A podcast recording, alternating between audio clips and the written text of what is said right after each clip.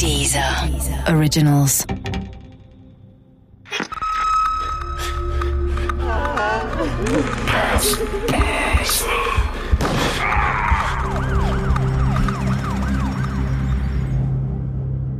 Haus des Blutes Teil 2 Nachdem die beiden Polizisten den jungen David gefunden hatten, zitternd und verwirrt am Boden liegend, waren sie alarmiert. Mit der Waffe im Anschlag begannen sie, das Haus zu durchsuchen. Sie bewegten sich wie in Zeitlupe. Jeder Schritt kontrolliert. Immer wieder suchen sie den Blickkontakt, geben einander mit Gesten Zeichen. So nähern sie sich dem gegenüberliegenden Zimmer, der Lounge. Schon von der Tür aus sehen sie das Blut an den Wänden. Dicke, dunkelrote Spritzer. Überall. Mit der Waffe weiter am Anschlag tasten sie sich vor. Dann entdecken sie einen Körper, der am Boden liegt. Ein Mann. Tot. Erschossen. Er hat eine einzige Schusswunde an der Schläfe. Sein Gesicht ist entstellt. Neben ihm liegt ein Gewehr, um ihn herum eine große dunkelrote Lache. Der Mann ist angezogen, also niemand, der hier im Schlaf überrascht wurde. Doch wer ist der Mann? Der Vater? Hat er sich selbst hingerichtet? Die Polizisten haben keine Zeit für Fragen. Falls der Tote sich nicht selbst umgebracht hatte, dann könnte der Mörder noch im Haus sein. Sie gehen langsam weiter in das nächste Zimmer. Halb unter einer Bettdecke liegend entdecken die Beamten eine junge Frau.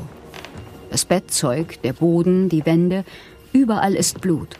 Die Frau wurde erschossen, hingerichtet, offensichtlich im Schlaf.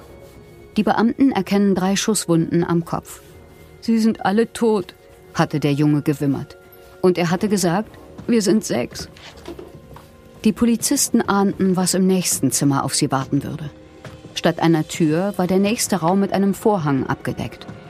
Einer der Polizisten greift nach dem Stoff, zieht ihn schnell zur Seite, während der andere mit vorgehaltener Waffe Deckung gibt.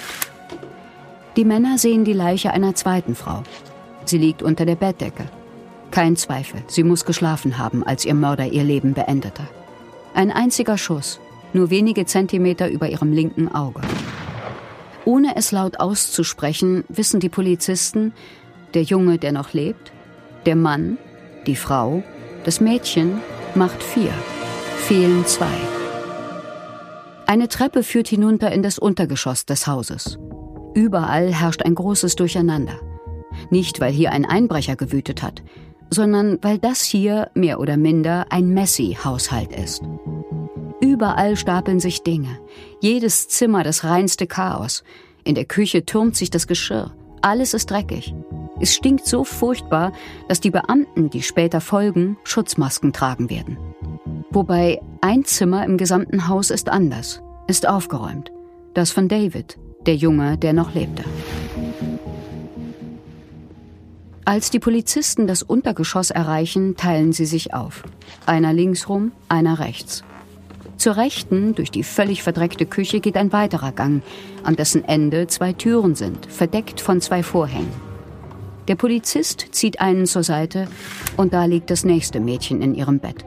Sie trägt einen rosa Pyjama. Sie hat eine einzige Schusswunde auf der Mitte ihrer Stirn.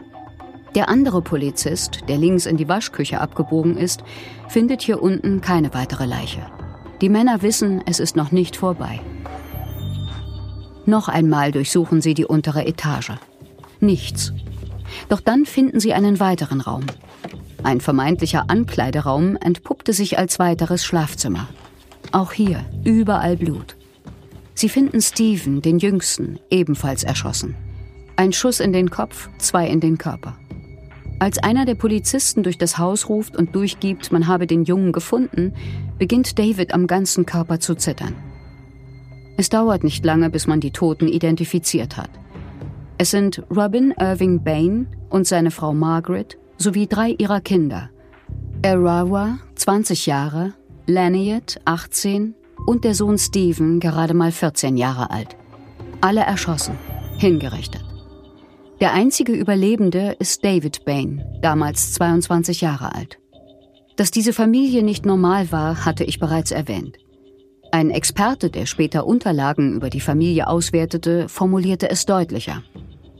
Die Familie ist psychologisch vergiftet. Die Psychologin Dr. Med Nala Saimeh, mit der ich wegen dieser Geschichte gesprochen habe, hat mir das so erklärt. Also man muss zunächst sagen, dieser Begriff psychologisch vergiftet ist natürlich ein sehr anschaulicher Begriff dafür, dass in der Familie eine feindselige Dynamik unter den Familienangehörigen herrscht.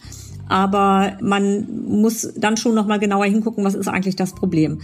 Es gibt Familien, wo das Familienoberhaupt in Anführungsstrichen, also derjenige, der sich als Familienoberhaupt sieht, deswegen verwende ich diesen Begriff, ähm, die Familie als seinen Besitz betrachtet. Und wenn irgendetwas in der Familie oder im Familienleben nicht mehr harmonisch läuft, nicht mehr rund läuft oder dem eigenen Renommierbedürfnis nicht mehr standhält, dann wird gewissermaßen diese Familie wertlos. Dann verliert sie ihren narzisstischen Wert und dann ist sie eigentlich nur ein Konvolut von Personen, die den eigenen Lebenszielen zuwiderläuft. Doch das war nur eine Variante.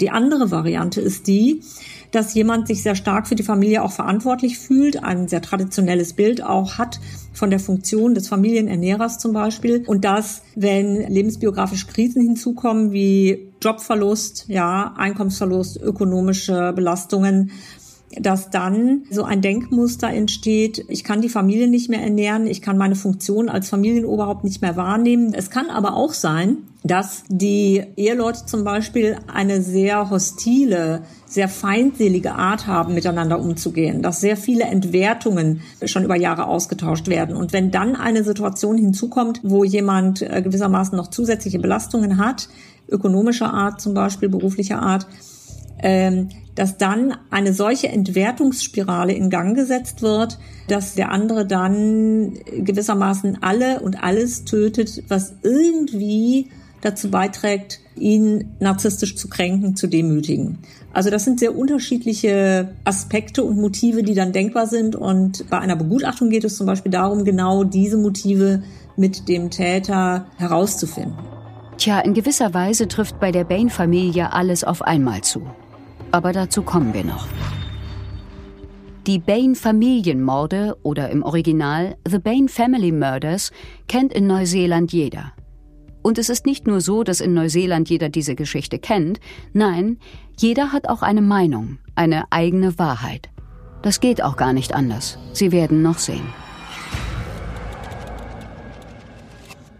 Am Ende der Durchsuchung des Hauses, wenn die beiden Männer das ganze Haus durchforstet haben, wenn sie all das Blut, all das Grauen gesehen haben, wenn die Kollegen schon informiert sind und mit Blaulicht zum Haus der Familie Baines rasen, entdecken sie den Wintergarten im Haus.